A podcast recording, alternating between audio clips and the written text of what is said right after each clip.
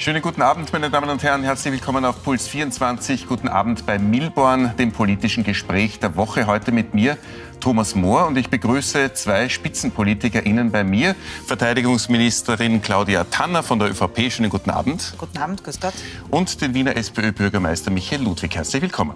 Schönen guten Abend, grüß Gott. Es überrollt uns natürlich gerade jetzt dieser Tage die Weltpolitik, wahrscheinlich sogar noch in den nächsten Wochen. Von dem Fernsehstudio aus sind 600 Kilometer zum Arlbergpass und 600 Kilometer zur ukrainischen Grenze. Es sind militärische Kräfte im Einsatz in Europa. Ich möchte Sie beide um eine Einschätzung bitten, was die Invasion Russlands in der Ukraine bedeutet, Frau Ministerin.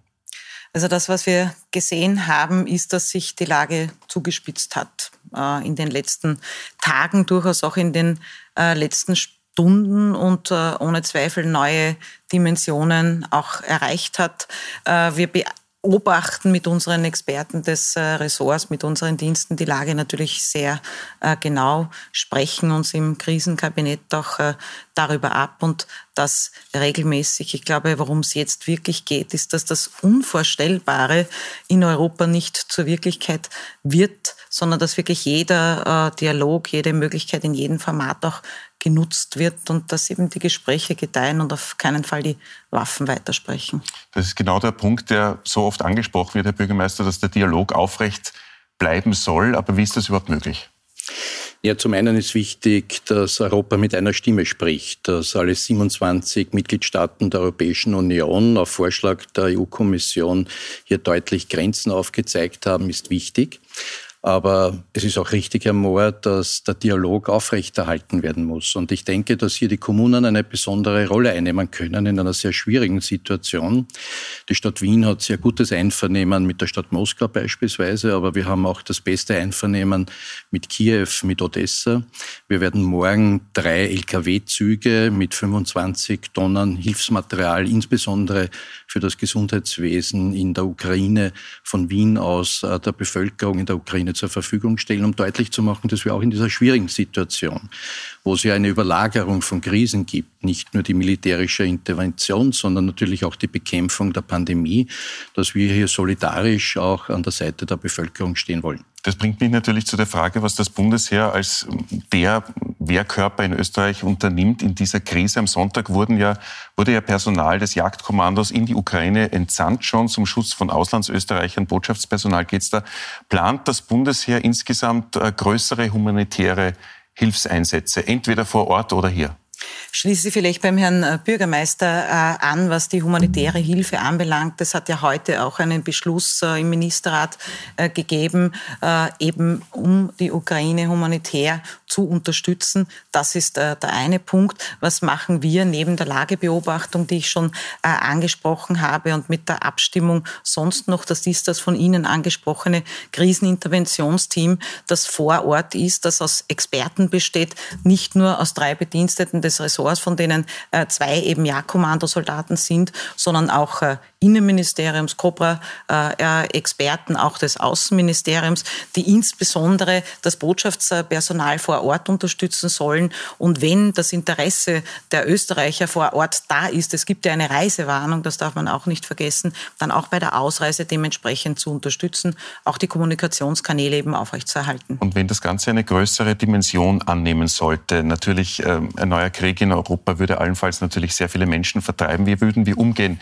mit solchen Flüchtlingsbewegungen, speziell in Ihrem Ressort? Ja, ich glaube, es hat ja auch sehr klare Aussagen gegeben bei der gestrigen Konferenz der Innenminister. Innenminister Kahner hat das ja auch angesprochen, dass wir äh, als Österreich wahrscheinlich nicht äh, der erste äh, Ansprechort wären, sondern das sind eben dann die Nachbarstaaten. Aber eines war und ist auch ganz klar, äh, eben weil, und Sie haben es ja angesprochen, wie weit die Ukraine oder eben nicht so weit entfernt ist, dass wir hier dann Nachbarschaftshilfe leisten müssten. Aber die Experten schätzen das so ein, dass wir hier nicht das erste äh, Land wären, das sozusagen angesteuert würde. Deckt sich Ihr Szenario mit dem der Verteidigungsministerin? Wie würde denn Wien auf so ein Szenario reagieren allenfalls? Also wir waren immer solidarisch, wenn es darum gegangen ist, äh, Menschen zu helfen, die sich in einer Notsituation befinden, insbesondere wenn Kriege und Konflikte der Anlassfall war. Aber es ist äh, all das, was Zuwanderung, Asyl betrifft, immer eine Entscheidung der Bundesregierung, ob es der Stadt Wien überhaupt möglich ist, Menschen zu helfen. Also die Frage, inwieweit wir beispielsweise Flüchtlinge nach so einem Konflikt aufnehmen, diese Entscheidung liegt bei der Bundesregierung, so wie auch in der Vergangenheit. Noch ist es ja nicht so weit. Hoffentlich bleibt das dann demnach auch so. Österreich ist ja bekanntlich neutral, aber Seit 1995 wird äh, die Beziehung zur NATO ausgebaut, Partnerschaft für den Frieden, Euroatlantischer Partnerschaftsrat und Österreich hat, wie Sie auch schon gesagt haben, Herr Bürgermeister, Haltung bezogen gegen Russlands Völkerrechtsbruch und die klare Teilnahme an den Sanktionen der 27. Warum höhlt all das die Neutralität nicht aus? Oder tut's das? Also ich bin nach wie vor ein, ein, großer Verfechter der Neutralität. Wir sind, das ist richtig, seit wir Mitglied der Europäischen Union auch gebunden an Entscheidungen, die in den Gremien der EU getroffen werden. Das ist auch richtig. Wir sind seit dem Oktober 1955 ein neutrales Land, auch völkerrechtlich gesehen. Aber wir waren nie neutral, was unsere Wertehaltung betroffen hat in all diesen Jahrzehnten. Das ist auch völkerrechtlich immer so akzeptiert worden. Es ist allerdings der Vorteil eines neutralen Landes, Landes, insbesondere auch der Stadt Wien, dass wir in Konfliktfällen Begegnungsstätte sein können unterschiedlicher Konfliktparteien. Das ist in den verschiedensten internationalen Auseinandersetzungen immer gewürdigt worden und wir waren auch immer wieder Städte der Begegnung, wenn es darum gegangen ist, Konfliktparteien zusammenzuführen. Das ist ja auch der Grund, dass wir der einzige Sitz der Vereinten Nationen in der Europäischen Union sind und haben hier auch eine zentrale internationale Bedeutung. Und von daher sollten wir sehr sensibel umgehen mit unserer Neutralität, weil wir auch international gesehen werden als ein Ort der Begegnung. Das sollten wir aufrechterhalten. Das hilft allen, auch im internationalen Zusammenhang. Und von daher sind wir nicht neutral, was unsere Wertehaltung betrifft, aber wir sind neutral, wenn wir deutlich machen wollen, dass wir uns um solche Konflikte nicht unmittelbar einmischen und zu allen Parteien auch eine Gesprächsbasis aufrechterhalten. Teilen Sie den Befund, Frau Ministerin? Ja, selbstverständlich. Äh, die Neutralität ist wichtig, insbesondere die militärische Neutralität. Das gibt unsere Verfassung vor. Äh, die gibt uns Handlungsschranken. Auf der anderen Seite nehmen wir gerade als neutraler Staat eine sehr wichtige Funktion in unglaublich vielen friedenserhaltenden Missionen auf der ganzen Welt wahr. Wenn man nur daran denkt, dass wir in 15 äh, Missionen tätig sind, das sind beinahe 1200 Soldatinnen und Soldaten, die tagtäglich hier um den Frieden auch ringen in den verschiedensten Missionen, dann haben wir hier immer Klarstellung äh, bezogen. Das heißt neutral nach außen, aber sehr solidarisch nach innen im Rahmen eben der Europäischen Union. Frau Ministerin, die, ähm, Österreich hat eine durchaus respektable Waffenindustrie. Wir exportieren Ausrüstung und Rüstung in mehr als 160 Staaten der Welt, also fast in alle. Ähm, soll Ihrer Meinung nach die, der Ukraine konkret mit Waffenlieferungen aus Österreich geholfen werden in einem allenfalls eskalierenden Konflikt? Ja, das ist ja denkunmöglich, weil da gibt es ja die Schranken, die gesetzlichen, wenn Sie an das Kriegsmaterialgesetz äh, denken, das ja in der Zuständigkeit auch des Innenressorts äh, liegt. Aber helfen müssen wir sehr wohl. Und äh, das wurde ja so, schon angesprochen und das tun wir auch im humanitären äh, Bereich. Aber wenn es eben zum Schlimmsten kommen soll, dann selbstverständlich auch äh, im Rahmen der Nachbarschaftshilfe. Und wenn man in der Geschichte zurückdenkt, dann haben wir das auch als Österreich immer wieder gemacht. Und da sind auch die Vorbereitungsmaßnahmen, das das ist ja auch der Sinn, warum wir äh, im Krisenkabinett eben tätig sind. Es gibt wesentliche ähm, Verflechtungen Österreichs äh, mit Russland, was uns ein bisschen aus der westlichen Staatengemeinschaft heraushebt. Wir haben in der ganzen EU pro Kopf die stärksten Bankenverflechtungen mit Russland, mit der größten Investition. Die OMV hat äh, große Mittel investiert in die Nord Stream Pipeline. Heimische Aufsichtsräte sitzen bekanntlich in russischen Konzernen und ohne Ibiza wäre ja äh, Putin-Versteherin Kneißl vielleicht immer noch Außenministerin in Österreich, hat sich gerade erst auf RT verständnisvoll geäußert. Kann Österreich mit so einem Hintergrund Ihrer Meinung nach, Herr Bürgermeister, so eindeutig in der westlichen Staatengemeinschaft verortet werden oder sind wir strukturell oft zu nah an Russland? Nein, wir haben sehr ausdifferenzierte Wirtschaftsbeziehungen und äh, wir sind natürlich insbesondere mit unseren unmittelbaren Nachbarländern sehr eng verbunden. Also die intensivsten Wirtschaftsbeziehungen haben wir zur Bundesrepublik Deutschland, zu Italien, äh, zu Tschechien. Äh, aber wir haben auch sehr gute Beziehungen zu Russland. Das war für uns ein sehr attraktiver Wirtschaftsmarkt. Äh, wir haben seit vielen Jahrzehnten sehr gut funktionierende Beziehungen, gerade im Bereich der Energielieferungen. Hier war Russland immer auch ein zuverlässiger Vertragspartner. Also von daher ist das an und für sich eine Art der Wirtschaftsbeziehung, die gut funktioniert hat über Jahrzehnte. Dass das jetzt in einem militärischen Konfliktfall auch natürlich auf die österreichische Wirtschaft zurückschlägt. Denn die Sanktionen, die die Europäische Union verhängt, werden sich natürlich vor allem auf jene Länder besonders auswirken, die intensivere Wirtschaftsbeziehungen zu Russland haben, ist klar.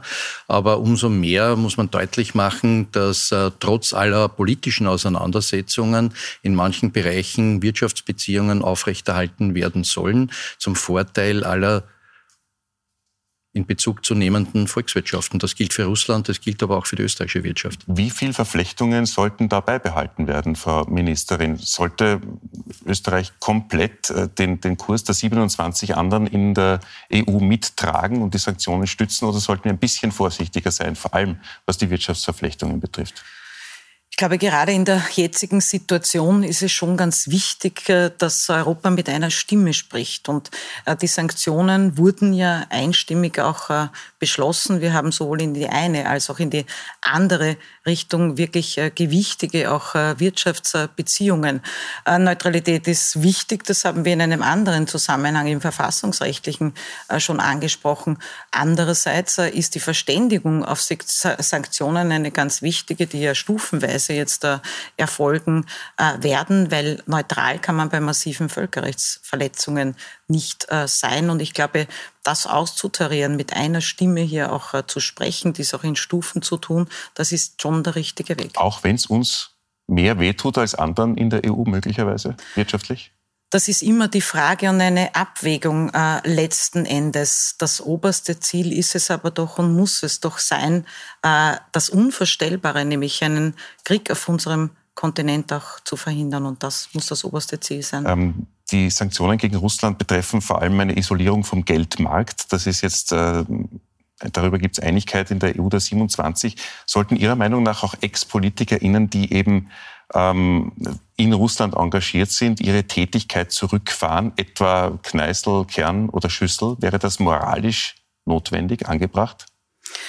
Ich glaube, man muss äh, äh, sehr klar hier unterscheiden und schon bei dem bleiben, was äh, einstimmig beschlossen worden ist. Das ist ja eigentlich unvorstellbar gewesen, dass es gelingt, die Sanktionen, die in Stufen aufgebaut sind, tatsächlich auch geheim zu halten in einem übergeordneten gemeinsamen Interesse. Und jetzt stufenweise einen Schritt weiter zu kommen. Worum geht's denn? Niemand von uns kann am Ende des Tages in die Köpfe derjenigen schauen, die jetzt so sozusagen am äh, Schalthebel dann äh, auch sitzen. Und umso wichtiger ist es, dass wir äh, beisammenstehen und äh, einen Schritt nach dem anderen auch tun, auch was diesen Sanktionsmechanismus jetzt anbelangt. Erwarten Sie, Herr Bürgermeister, Schritte von Personen, Persönlichkeiten, die engagiert sind in Russland, namentlich eben äh, Kneißl, Schüssel oder Kern?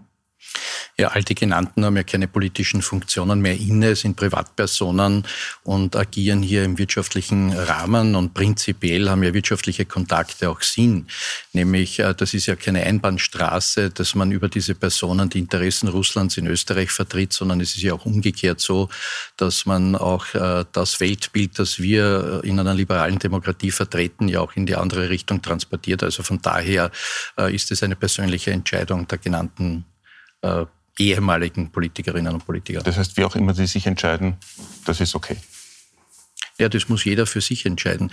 Ich glaube, wenn man eine politische Funktion verlässt, dann äh, agiert man im privatwirtschaftlichen Bereich und dann muss man für sich selbst entscheiden, ob man das verantworten kann oder nicht. Kommen wir zur Corona-Politik und da fällt auf, Sie beide vertreten Parteien, die ähm, bei Corona nicht grundsätzlich verschiedener Meinung sind, auch wenn es äh, manchmal Abstimmungsprobleme gibt. Aber sie vertreten vor allem zwei Gebietskörperschaften, bei denen es fast seit Anbeginn der Pandemie regelmäßig scheppert. Wir erinnern uns an die Bundesgärten Bund und Stadt Wien. Aktuell geht es da gerade um 2G, das Wien eben beibehalten will Äh, der Bund äh, will das ja nicht mehr beibehalten. Die 2G-Regel dazu sagt die ÖVP-Tourismusministerin Elisabeth Köstinger vor einer Woche hier im Studio Folgendes. Hören wir da kurz mal rein. Ich finde es schade, weil wir haben heute bei der Landeshauptleutekonferenz sehr intensiv mit den Expertinnen und Experten diskutiert, die eine klare Empfehlung auch äh, für die 3G-Regel äh, abgegeben haben. Ähm, also ich glaube, dass auch hier äh, der Wiener Bürgermeister eigentlich ganz gut beraten wäre, ähm, diesen Expertenmeinungen auch zu folgen. Herr Bürgermeister, warum hören Sie denn nicht auf die Gecko oder schreckt Sie die Uniform von Herrn General Striedinger Nein, keineswegs. Und wir sind äh, mit den Mitgliedern der GECO-Kommission noch im direkten Kontakt. Ich habe seit mehr als einem Jahr eine Expertenrunde, die uns, die Entscheidungsträger in der Stadt Wien berät und wir sind damit gut gefahren. Und ich kann mich erinnern, in zumindest vergangenen Jahr, welche Zurufe auf die Stadt immer wieder gekommen sind. Das hat sich nachträglich immer herausgestellt, dass unser konsequenter Weg, den wir beschritten haben in Wien, dann immer der richtige war. Und wir hätten uns wahrscheinlich vieles erspart, zum Beispiel den vierten Lockdown, wenn wir österreichweit einen konsequenteren Weg gegangen wären, mit geringeren Einschränkungen für die Menschen, aber konsequenter auf diesem Weg geblieben wären. Und ich will nur daran erinnern, dass noch äh, vor einem Jahr im Sommer plakatiert worden ist, Pandemie gemeistert. Ich habe manchmal den Eindruck, eine ähnliche Grundeinstellung gibt es jetzt wieder. Und äh, ich denke, nach mehr als zwei Jahren Pandemie könnte man schon erkennen, in welchen Wellenbewegungen sich diese Pandemie entwickelt. Wir haben zwar eine gewissen, einen gewissen Prozentsatz an Geimpften, der leider nicht so hoch ist wie in anderen westeuropäischen Ländern. Das schützt uns vor Entwicklungen, wie sie vielleicht vor einem Jahr waren. Trotzdem haben wir relativ hohe Belegszahlen in den Spitälern. Wir haben hohe Zahlen bei den Infizierten. Es ist nicht auszuschließen, äh, dass es sich hierbei jetzt nicht um die letzte Welle gehandelt hat. Und ich glaube, wir sollten vor allem Maßnahmen setzen, die für einen Großteil der Bevölkerung als nicht belastend empfunden werden, aber trotzdem einen sicheren, konsequenten Weg beschreiten. Und von daher habe ich keine große Freude und da teile ich die Einschätzung vieler Expertinnen und Experten, wenn jetzt signalisiert wird, Wochen vorher, das am 5. März, einem ziemlich ziemlich willkürlich gewählten Termin viele Maßnahmen beendet werden.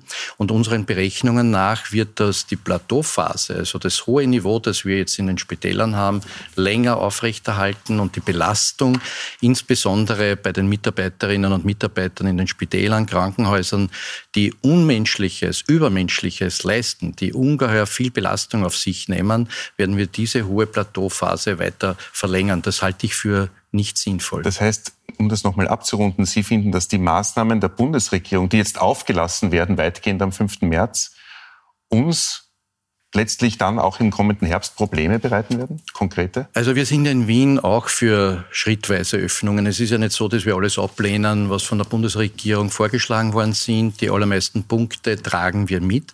Dennoch sind wir der Meinung, dass man bei einigen Punkten vorsichtiger sein sollte, längere Fristen einhalten sollte. Das heißt, nicht alles gleichzeitig mit 5. März ändern, sondern doch eine gewisse Sicherheitsphase auch in den März hineintragen, um nicht diese hohen Belastungen Belastungen noch in den April hineinzutragen. Und natürlich muss man Vorkehrungen für eine etwaige nächste Welle treffen. Das ist auch der Grund, dass wir bei der Frage der Testformate hier eine andere Einschätzung haben als die Bundesregierung. Da kommen wir auch noch gleich zurück, weil das, das nächste, die nächste Uneinigkeit ist. Aber wenn der Herr Bürgermeister, Frau Ministerin gesagt hat, dass er ja sowieso auf Expertinnen weitgehend hört und die auch umsetzt, was meint dann Ihre Ministerkollegin Elisabeth Köstinger, dass Wien eben nicht auf Expertinnen hören würde? Ich kann ganz ehrlich als Verteidigungsministerin nicht über die Pandemie sprechen und äh, der Herr Bürgermeister hat jetzt äh, äh, übermenschliche Leistungen mit Recht auch äh, des Pflegepersonals angesprochen, ohne auf äh, die tatsächlich auch übermenschlichen Leistungen unserer Soldatinnen und Soldaten und auch der Zivilbediensteten meines, meines äh, Ressorts im Kampf gegen äh, die Pandemie zu erinnern, weil das geht ja viel zu schnell, äh, gerät das irgendwie in Vergessenheit. Wenn ich mir die heutige Morgenmeldung anschaue und nach wie vor noch sehe, dass wir hunderte Soldaten im Rahmen der gesundheitsbehördlichen Kontrollen, beim Contact Tracing, überall dort, wo wir gebraucht haben, im Einsatz haben und das neben den herausfordernden Krisen Krisensituationen, die wir äh, eingangs auch schon angesprochen haben, dann glaube ich, muss man an dieser Stelle ein ganz großes Dankeschön sagen. Ähm, auf die Experten zu hören, das ist ohne Zweifel der richtige Weg. Das war ja auch der Hintergrund, warum man das Gremium eingerichtet hat, mit einer Spitze, die sozusagen die Gesundheit abdeckt, mit der anderen Spitze des von Ihnen äh, angesprochenen äh, Generalmajor Striedinger, der sozusagen die Frage auch der Logistik dann abdeckt und all diese Fragen, die ja auch wichtig sind bei den behutsamen Öffnungsschritten, die jetzt äh, zu tätigen sind. Weil am Ende des Tages geht es ja immer darum, wie schaut die Situation auch aus in den einzelnen äh, Krankenhäusern. Das Positive, dass man an den jetzigen Virusvarianten, sei es Omikron oder äh, die zweitgenannte, wo ich tatsächlich mir schwer tue, mir die äh, zu merken von den Ziffern. Das Positive BR2. daran ist, äh, jawohl, das Positive äh, daran ist, dass die Intensivstationen nicht so stark belastet sind, dass wir tatsächlich auch äh, in den Krankenhäusern Situationen vorfinden. Und das ist auch äh, die Aufgabe äh, meiner Bediensteten des Ressorts festzustellen, wie schaut die Situation in den einzelnen Spitälern aus. Und die Situation macht es eben möglich, die Öffnungsschritte auch behutsam zu setzen. Also mache ich jetzt nicht unbedingt Uneinigkeit aus zwischen Ihnen. Sie haben das Testsystem schon angesprochen, Herr Bürgermeister. Wir sind gleich wieder da nach einer kurzen Pause und fragen, ob das Testsystem gratis bleiben soll und was der Bund denn vorhat. Bis gleich.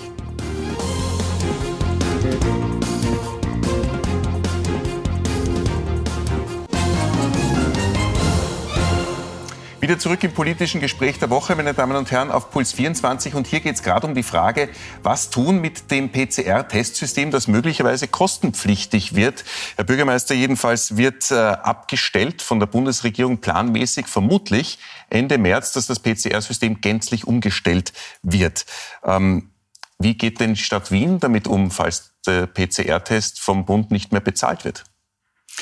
Na, vielleicht zur Erinnerung, die Bekämpfung der Pandemie ist ja im Kompetenzbereich des Bundes. Und der Bundes, äh, die Bundesregierung hat ja die Länder beauftragt, entsprechende Testsysteme zu entwickeln, im Idealfall PCR-Testsysteme. Das ist auch weitgehend geschehen in unterschiedlicher Art und Weise.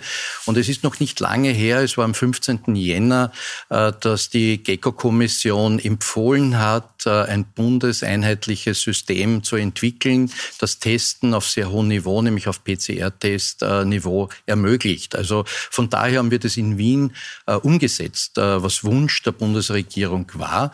Und ein solches Testsystem hat ja mehrere Vorteile. Zum einen kann man Infizierte sehr frühzeitig aus der Infektionskette nehmen. Und der zweite Vorteil ist, einen guten Überblick über die Entwicklung des Virus, insbesondere was die verschiedenen Mutationen betrifft, zu gewinnen. All die Vorteile haben Sie natürlich ins Treffen geführt, schon mehrmals. Dennoch steht der Plan im Raum, dass das jetzt künftig abgedreht wird. Was würde Wien in diesem Fall machen, wenn die Bundesregierung PCR-Tests nicht mehr bezahlt in dieser Breite.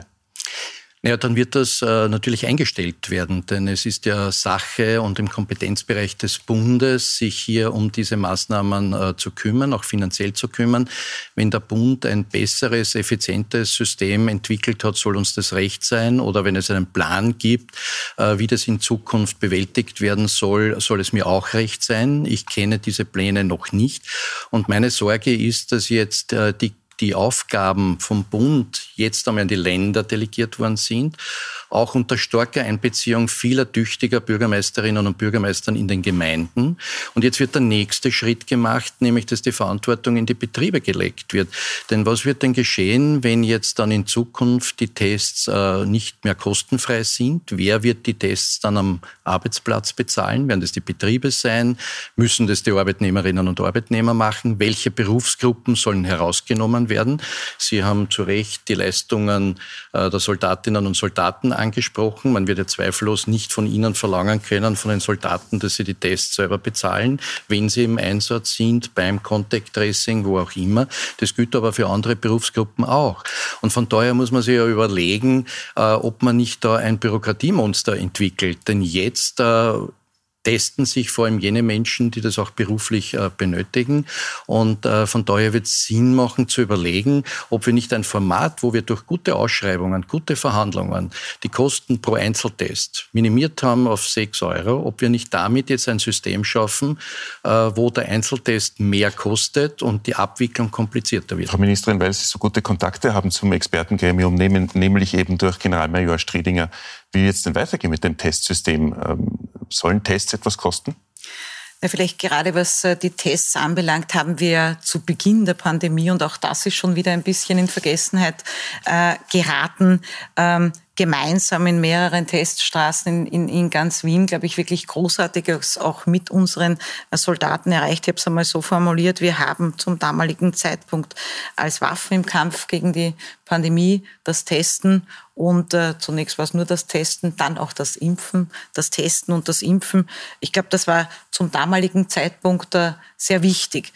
Wie wird es weitergehen? Auch das ist eine Frage, die ich als Juristin äh, nicht wirklich äh, beantworten mag. Das ist ja auch der Grund, warum wir Expertengremien da wie dort eingerichtet haben. Am Ende des Tages geht es um äh, die Frage, ob der Weg des Testens zum jetzigen Zeitpunkt der Entwicklung der Pandemie, die sich ja unglaublich verändert hat, wenn wir die letzten äh, zwei Jahre so äh, zurückblicken und die man dann Sollen die Tests gratis bleiben oder nicht, Ihrer Meinung nach? Ich glaube, dass äh, der Vorschlag hier äh, des, äh, des Gremiums schon auch wichtig ist, weil sonst brauche ich es ja nicht einrichten. Also gut, wir und das warten. wird eines der nächsten man, man, äh, Themen durchaus, durchaus sein. Man lässt offen. Frau Ministerin, ähm, ein konkretes Problem, das ich mit Ihnen besprechen möchte, ist, der Bundespräsident macht Ihnen einen Strich durch die Rechnung. Alexander van der Bellen lehnt einen von Ihnen vorgeschlagenen Kommandanten des Truppenübungsplatzes Allensteig ab, sogar nach zweimaligem Vorschlag. Aber Sie beharren drauf und er hat die Führung jetzt trotzdem interimistisch. Haben Sie eine Erklärung? Einerseits für den Widerstand aus der Hofburg, andererseits für Ihren Widerstand, warum es unbedingt äh, Oberst Gaugusch sein muss?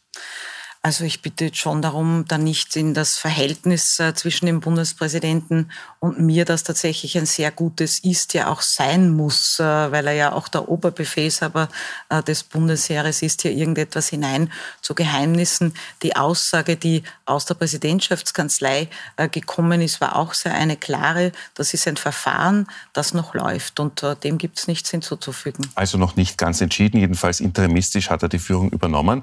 Herr Bürgermeister, ich möchte auch mit Ihnen noch ein bisschen in die Zukunft blicken, was nämlich die Transparenz betrifft. Ein ganz großes Thema, das jetzt die Bundesregierung angeht. Einerseits mit gläsernen Parteikassen, dieses Projekt äh, soll es geben. Andererseits aber auch ähm, mit, äh, mit Rechnungshofprüfungen für diese Parteikassen. Andererseits auch mit dem Informationsfreiheitsgesetz. Dazu sagt der Vizekanzler Werner Kogler, es gibt Widerstand auf Gemeindeebene und Landesebene sowohl von Schwarz wie auch Rot. Wogegen leisten Sie denn da merkbaren Widerstand? Es sind zwei Themenbereiche, die wichtig sind. Das eine ist das Informationsfreiheitsgesetz. Äh, da gibt es nicht äh, meinen persönlichen Widerstand, sondern es gibt äh, Fragen, die noch nicht geklärt sind. Fragen aus dem Bereich der Gemeinde, Städte und Bundesländer. Und von daher würden wir uns wünschen, dass man auf diese Fragestellungen eingeht, denn gerade auf Gemeindeebene oder auch im Rahmen der Landesverwaltungen sind ja dann viele Anfragen auch zu klären. Und von daher erwarte ich mir da auch von Seiten der Bundesregierung ein Zugehen auch auf die Vertretungseinrichtungen, Gemeindebund, Städtebund und natürlich auf die Landeshauptleute. Da gibt es Diskussionsbedarf, das sollte man klären äh, und da sind wir aber immer gesprächsbereit. Wir haben auch einen Fragenkatalog auch an die Bundesregierung gesandt. Also da muss man nur die offenen Fragen klären. Zum ersten äh, Themenbereich, den Sie gestellt haben, äh, zur Frage Parteifinanzierungsgesetz, ähm, hätte ich mir gewünscht, dass wenn Parteien, Fraktionen betroffen sind, hier bevor zwei Parteien der Bundesregierung etwas in der Öffentlichkeit darstellen, dass es auf Parteiebene Gespräche gibt, insbesondere dann, wenn eine Zweidrittelmehrheit im Parlament notwendig ist. Da würde ich das als sinnvoll erachten, vorher das Gespräch zu suchen. Und zum anderen würde ich glauben, bevor man neue Bundesgesetze beschließt, sollte man mal die noch bestehenden exekutieren. Ich glaube, es haben noch nicht alle Parteien den Rechenschaftsbericht des Wahljahres 2019 abgegeben. Also vielleicht sollte man das einmal erledigen und dann über neue Bundesgesetze diskutieren. Sie haben da in Richtung ÖVP geblickt. Das ist tatsächlich ein Verfahren, das derzeit noch beim Rechnungshof behandelt wird. Herr Bürgermeister, ich möchte noch ganz kurz abschließen mit einem äh, wenig schmeichelhaften Monument, das Ihnen gewidmet worden ist. Das haben Sie gebaut bekommen. Das ist ein Betonkopf. Äh, wir können es da kurz mal sehen. So sieht er hier aus. Sie wissen, worauf das bezogen ist. Natürlich, Greenpeace sagt, sie gehen als Betonbürgermeister in die Geschichte ein. Jetzt sind die Argumente pro und contra Stadtstraße weitgehend ausgetauscht, äh, jedenfalls in diesem Format. Aber wie kriegen Sie so eine Zuschreibung äh, vom Tisch, vielleicht nachhaltig? Gar nicht. Ich stehe auch gerne dazu, äh, mich einzusetzen für Beton, Ziegel, Holz, je nachdem, was notwendig ist, um Wohnhäuser, Kindergärten und Schulen zu errichten. Und das ist auch Ziel der Stadtstraße, denn wir entwickeln Stadtentwicklungsbereiche für rund 60.000 Menschen, die dort wohnen sollen, die dort in die Schule gehen können, einen Kindergartenplatz in Anspruch nehmen. Und von daher stehe ich dazu, dass wir in diesen Bereichen die U-Bahn hingelegt haben, bevor noch die erste Wohnung übergeben worden ist, dass wir eine Straßenbahnlinie und Autobuslinie hin verlegen. Das heißt, den öffentlichen Verkehr stark ausbauen. Wir geben in Wien dreimal so viel Geld für öffentlichen Verkehr aus als für Individualverkehr. Aber für einen Bereich, der in der Größenordnung Wiener Neustadt oder St. Pölten liegt, wird man recht einsichtig sein und äh, glauben, dass es sinnvoll ist, auch eine Erschließungsstraße für den Individualverkehr zu bauen. Und das ist Ziel mit einer Stadtstraße, die mit 50 kmh so groß ist wie viele andere Straßen, die es in Wien bereits gibt, aber auch in anderen Gemeinden in Österreich. Es war natürlich absehbar, dass Sie dann wieder ein Plädoyer haben und die Argumente für die Stadtstraße natürlich erneut ins Treffen führen. Herr Bürgermeister, vielen Dank für den Besuch. Frau Verteidigungsministerin, danke vielmals. Meine Damen und Herren, jetzt geht es hier weiter auf äh, Puls 24 mit dem Newsroom Live und einem neuen Interview mit Außenminister Schallenberg. Natürlich geht es um die Ukraine-Krise. Schönen Abend auf Puls 24. Thank you.